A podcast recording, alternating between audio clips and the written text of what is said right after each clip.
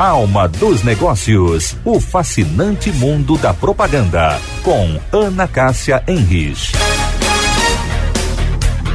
Olá, olá, estamos começando o nosso Alma dos Negócios. E hoje, meu bate-papo é com o empresário Nelson Quinto, top of mind das pessoas mais influentes do Rio Grande do Sul pelo terceiro ano consecutivo. Publicitário, especialista em marketing, gestão de eventos e assessoria de empresa. Há 22 anos, o Nelson atua no mercado e esse ano ele ainda emplacou o primeiro lugar como influenciador digital mais lembrado de Porto Alegre pela pesquisa Top of Mind da revista Amanhã.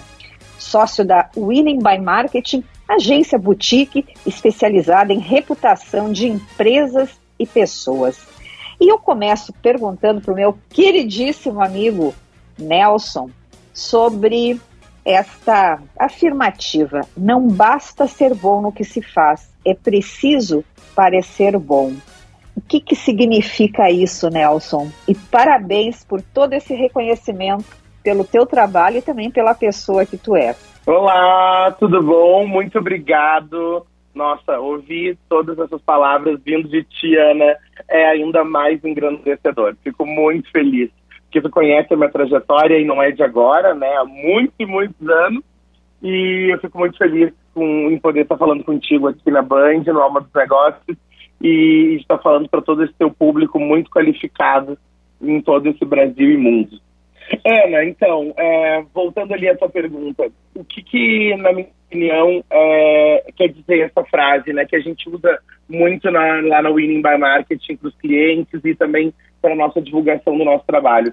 Eu quero dizer que nos dias de hoje e o mercado estando é, do jeito que está e, e, com a velocidade da internet e da, e da relevância que a gente tem e os nossos clientes têm no mercado, é, tão importante quanto ser bom é realmente se mostrar bom para o mercado, se mostrar bom, é, mostrar o que você faz, entendeu? Então, por exemplo, se a gente tem um cliente que ele é dentista e ele trabalha com reconstrução de, de, de, de sorrisos, de boca, a gente tem que mostrar que o trabalho voluntário que ele faz, a gente tem que mostrar os trabalhos que ele realiza e a mudança, a transformação que ele faz na vida das pessoas. E aí a gente usa diversas ferramentas, como, por exemplo, é, prova social, é, mensagens de WhatsApp, testemunhais de clientes, é, mostrar realmente aos novos clientes, mostrar ao mundo o que você faz e mostrar a transformação que você faz na vida das pessoas. Então, é, essa máxima de tão importante quanto ser bom é parecer bom, é se mostrar bom, a gente, é, a gente é, exemplifica através desses exemplos e dessas, desses artifícios de comunicação que a gente faz e que não são um, né? eu dei um exemplo de, de vários que a gente usa. É uma, uma construção, a construção da reputação online. O branding nada mais é do que, eu brinco que o branding é o que as pessoas falam de ti quando tu sai da sala. Deu uhum. entender um pouquinho? Muito, é muito interessante isso, né? Porque é, é, é aquela história, né? Quando você posa para uma foto, você também está fazendo ali um personagem, mas no dia a dia, como é que é essa pessoa, né, que está sendo, digamos, fotografada? E é, isso é muito interessante, a percepção que as pessoas tem da gente no dia a dia. Eu acho que é o principal de tudo que tu estás falando, não é, Nelson? Exatamente. E, e, e a gente, dentro da, da, nossa profissão, né, a gente passa por diversas provas no dia a dia, né, como é a gestão de crise, como é treinamentos uh, de media training, uh, que, que, realmente são importantes. E, e, eu já trabalhei com, com a Ana Cássia e eu sei uh, o profissionalismo dela e, e a importância realmente de, desses treinamentos e, de, dessas artimanhas que a gente usa para fazer essa construção. Mas isso é muito importante porque nas redes sociais, os nossos clientes estão nas redes sociais todos os dias, 24 horas por dia. Então, eu não quero dizer para eles perderem a sua autenticidade, a sua personalidade, muito pelo contrário. Eu quero que eles sejam cada vez mais orgânicos, eu quero que eles sejam é, cada vez mais eles, que eles tenham a verdade deles absoluta e que eles passem isso. Mas é sempre aquela pergunta: quem você quer ser nas redes sociais? Você pode ter inúmeras pessoas, entendeu? Dentro da sua própria persona. Quando, quando um cliente chega na Winning, a gente sempre analisa a persona dele, né? Quais são as pessoas que compõem, porque dentro das redes sociais, qualquer deslize é deslize, né? As pessoas estão, e agora, depois desses dois anos de, de ápice da pandemia, né?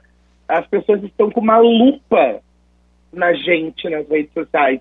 Então é um deslize numa, numa, numa frase que tu coloca uh, errado, ou então um posicionamento que você nem tem esse pensamento, mas que naquela hora foi e passou, que pode assim uh, arruinar tudo que tu fez durante anos de, de carreira, de posição, de posicionamento, de como figura pública, que tu consegue jogar aquilo por água abaixo, né? Aí a gente fala de, de, de diversos tipos de pessoas, pessoas físicas, pessoas jurídicas, celebridades, atletas, Uh, é uma pergunta que vem muito para gente.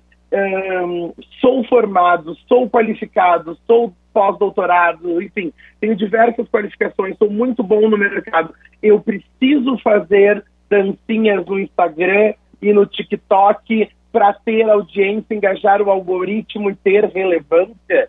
A resposta é não, você não precisa, entendeu? Você só uhum. precisa entrar lá se a sua verdade for essa se você quer fazer dessa forma. Se você não quer fazer dessa forma, a gente vai alcançar esse objetivo de outras formas. A gente vai trabalhar com tráfego pago, a gente vai trabalhar com outras estratégias, a gente pode trabalhar com assessoria de imprensa e fazer uma autoridade digital a partir de, da assessoria de imprensa que sai, a gente pode fazer repost dos jornais, das revistas, dos rádios, das, dos podcasts, das clipagens que a gente trabalha e aí a gente pode colocar tráfego nisso, ou seja, a gente pode pegar essa entrevista que a gente está fazendo hoje, colocar ela uh, em formato de rios e impulsionar, e aí milhares e milhares de pessoas verem, verem a mais do que as que já ouviram, entendeu?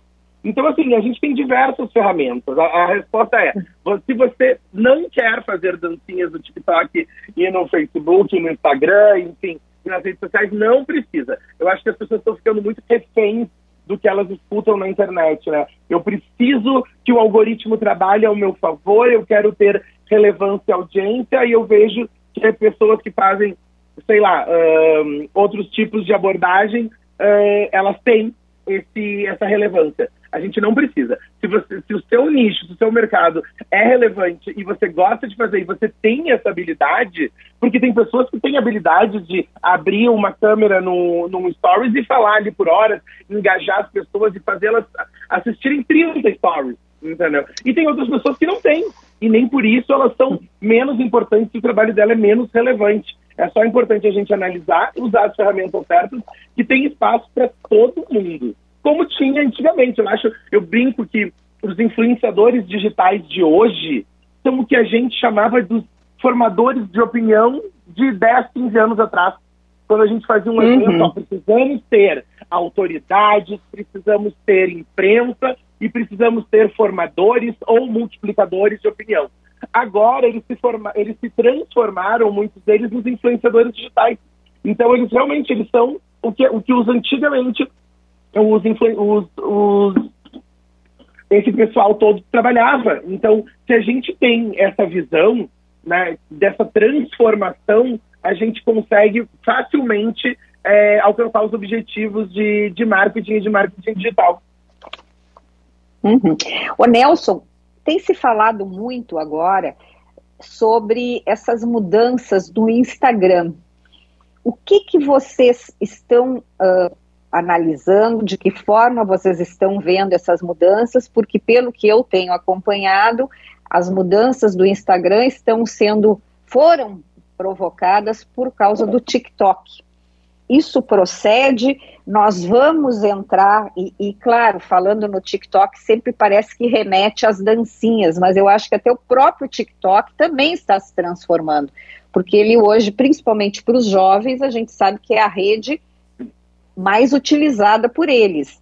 E as marcas já se deram conta disso e também estão olhando com outros olhos para o TikTok. O que, que, que, que tu podes nos falar sobre isso? Então, é, o TikTok realmente ele está muito relevante é, e, e, ele está se usando como molde. O, o, Facebook, o Instagram e antigamente o Snapchat, eles são redes que eles começam a se clonar, a, a copiar o que está fazendo sucesso numa e nas outras. E aí a gente viu isso, por exemplo, na transição do Snapchat para o Instagram. Uh, os stories, eles são muito parecidos com o serviço que o Snapchat oferecia um tempo atrás, para não dizer que eles copiaram, né? Enfim, porque tem uma diferença, não é uma cópia, ele foi realmente adaptado. Uh, no que diz respeito agora dessa transformação do TikTok, uh, eu acho o seguinte, o TikTok, ele é muito característico uh, por, por, pelas dancinhas, por esse conteúdo rápido, ele está se transformando justamente para não ficar com esse preconceito. Ah, nós somos só dancinha, entendeu? Então ele está se transformando, ao passo que o Instagram está se transformando também. O que, que eu aconselho para as pessoas que trabalham com isso, ou até para as pessoas que estão nas redes, né? Uh, todos os dias você pode acompanhar o blog do Instagram, o blog do TikTok, os fóruns que falam dessas transformações e pegar ali hack, pegar dicas que você pode realmente otimizar a sua presença digital nessas redes. Por exemplo, o, uh, ontem o Instagram uh, liberou para todos os usuários uh, eh, 60 segundos de stories, porque até então, uhum. até ontem, a gente tinha 15 segundos de, de stories. Então, a cada 15 segundos, ele parava e fazia uma nova sequência de stories. Então ele, ele acabava formando 60 segundos, um minuto, mas divididos em quatro. Então, assim, uh, o conteúdo ficava muito curto e você precisava fazer as marcações todas de novo. Por exemplo, eu vou fazer um stories com, com a Ana Cássia aqui na Band, então eu faço um, um stories de um minuto, mas eu tinha que botar arroba da Ana Cássia, arroba da Band quatro vezes. A cada 15 segundos uhum. eu precisava colocar a arroba ali se eu colocasse uma música de fundo, eu ia colocar a cada 15 segundos, eu tinha que ir lá e puxar uma música e aí ela ia ficar com ela repetida nos primeiros 15 frames de cada segundo. O que, que acontece a partir de agora? A gente tem essa liberdade de fazer um stories maior, um stories de 60 segundos, de um minuto. E aí eu marco uma vez a Band, uma vez a Ana Cássia, boto a música que eu quero, se no caso for eu colocar a música. Então ele percebeu que precisava ter esse conteúdo maior. Ele viu isso muito pelo pela repercussão dos Reels dentro do próprio Instagram e também por esse universo do TikTok. Uhum. Agora, já que eu estou aproveitando aqui, porque estamos com um grande especialista, é, para dar algumas dicas aqui para os nossos ouvintes. O que, que pode ou é, o que, que deve é, estar nas, nas, redes sociais é aquilo, é de bom tom? Não. Eu adoro, olha, é de bom tom? Não. Então, o que, que pode e o que, que não pode nas redes sociais, Nelson? Olha, Ana, parafraseando a personagem da Ilana Kaplan do de bom tom, não, não é de bom tom. Um, eu sempre friso o seguinte: Uh, a gente indica na Winning as pessoas, uh, os clientes, eles terem uma rede social de, de, cada, de cada especialidade, né? Então, por exemplo, na medida do possível, né? Então, por exemplo, é. tu é uma micro Na medida do possível, eu adorei. É, na, porque na muita rede social, né, na cabeça das pessoas. É, exatamente.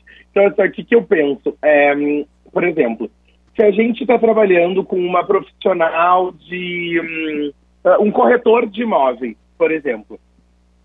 Um corretor de imóveis, uh, ele pode ter um perfil, perfil profissional e um perfil pessoal. Mas se ele, se ele quer ter um perfil só, ele tem que pensar que o amigo dele, que joga futebol com ele aos finais de semana, ele vai estar tá interagindo ao conteúdo dele e ele vai ter também as pessoas que vão interagir com ele que querem comprar, alugar um, um apartamento, por exemplo. Então, ele tá. deve evitar um tipo de post que faça uma alusão muito pessoal e de, e de conteúdos que sejam uh, muito, muito uh, pessoais. E, ao mesmo tempo, ele deve evitar de fazer um conteúdo somente profissional, que seria um conteúdo só com, por exemplo, uh, plantas de, de prédio, planta baixa de prédio, carrossel com, com fotos de empreendimento, uh, informações técnicas de empreendimentos. Então ele tem que fazer um mix, porque senão o perfil dele fica chato para os amigos e chato para os clientes. Então é, ele tem que ter a mão, ele tem que dosar aquilo. Então ele tem que entender, por exemplo, ele, tem ele, ele atendir, atenderia um cliente bem com uma camisa de futebol, de um time de futebol? Porque, por exemplo, a gente está aqui num, num estado aonde, uh, as torcidas de Grêmio e Inter são bem distintas, né? Sim. Então, assim, uh, daqui a pouco um cliente vai deixar de comprar um imóvel dele porque ele é gremista colorado. Isso acontece, entendeu? Daqui a pouco um cliente dele vai uh, se vai deixar de comprar um empreendimento por saber em qual candidato ele vota ou simpatiza. Entendeu? Então, isso é uma questão pessoal, mas se ele usa o perfil dele pessoal para o profissional, ele deve analisar. E deve analisar, eu acho importante, a gente dar a orientação. As pessoas fazem o que elas querem. Não, eu quero me posicionar como gremista, eu quero me posicionar como colorado e azar de quem não queira comprar comigo. Acho ótimo. Se tu tá preparado para isso, assuma, assuma essa forma. Eu me assumo dessa forma, entendeu? Mas não são todos que seguram dessa forma também. Então a gente orienta né, o que deveria e o que não deveria fazer. E ao mesmo tempo, para o outro lado, essa questão de transformar o seu Instagram numa panfletagem virtual, que é o que a gente vê por aí. Uh, muitas pessoas colocando só conteúdos no que diz respeito uh, do seu trabalho e tornando a sua rede chata, com pouco alcance. E outra coisa, a gente pode fazer, por exemplo, fazer um vídeo mostrando o empreendimento, mostrando as curiosidades, mostrando um apartamento decorado, mostrando, enfim, várias outras uh, qualidades do empreendimento através de vários vídeos curtinhos e depois dali ele, ele coloca, ele se coloca à disposição, por exemplo, falando mais informações sobre esse empreendimento, me chame. E aí depois tu pega o WhatsApp, tu pega, enfim, um e-mail desse cliente e manda planta baixa, marca uma visita, mas não tenta fazer tudo naquele post, não tenta fazer tudo naquela mísera legenda, não tenta fazer tudo num, num vídeo de um minuto, a gente não consegue, entendeu? Então aquilo, a minha uhum. dica é, não torne a sua rede social uma panfletagem virtual e não esteja, por exemplo, vestido, tendo atitudes que você não estaria tendo como seu cliente se você estivesse no seu escritório, no seu ambiente de trabalho. Então, assim, ah, você estaria atendendo o seu cliente de sunga com uma cervejinha na mão? Não, não estaria. Meu segmento não se aplica a isso. Então, não tenha fotos e vídeos de cervejinha na mão dentro desse perfil, entendeu? E, ao mesmo tempo, se a gente divide entre perfil profissional e perfil pessoal, a audiência certamente vai diminuir, porque as pessoas elas querem se relacionar com pessoas. As, as, marcas têm que se relacionar com as pessoas através de pessoas. E aí vem os influenciadores digital, porque eu não posso fazer a marca se relacionar com a pessoa. A gente precisa de um embaixador, a gente precisa de uma pessoa que faça esse elo, né? Então, essas pessoas podem ser ou realmente um gerente, um CEO, como é o caso da Luísa Trajano no Magazine Luiza, por exemplo, ou a gente tem pessoas que levam, que têm essa voz, que fazem esse elo entre as marcas e os clientes, que podem ser os influenciadores digitais, e eles estão aí para isso, né? Uhum.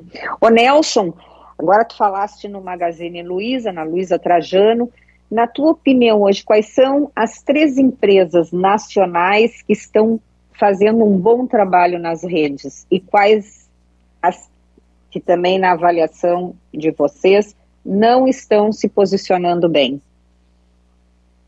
Bem, é, que, que estão se posicionando bem Eu gosto muito do, hum, da, do Magazine Luiza, da Lu, que eles criaram um personagem digital que, hum, que fala com as pessoas, que ele está no, no metaverso, que ele está uh, no ambiente virtual, que eles fazem esse, hum, esse sampling uh, de, de eventos, por exemplo. A, a, a personagem da Lu, do Magalu, ela vai no programa do Luciano Huck, ela faz, ela entra no post do Google Gloss, ela tá nos grandes eventos, ela vai no, sei lá, por exemplo, no baile da Vogue, entendeu? De forma virtual. Eu acho isso hum, muito relevante e muito bom.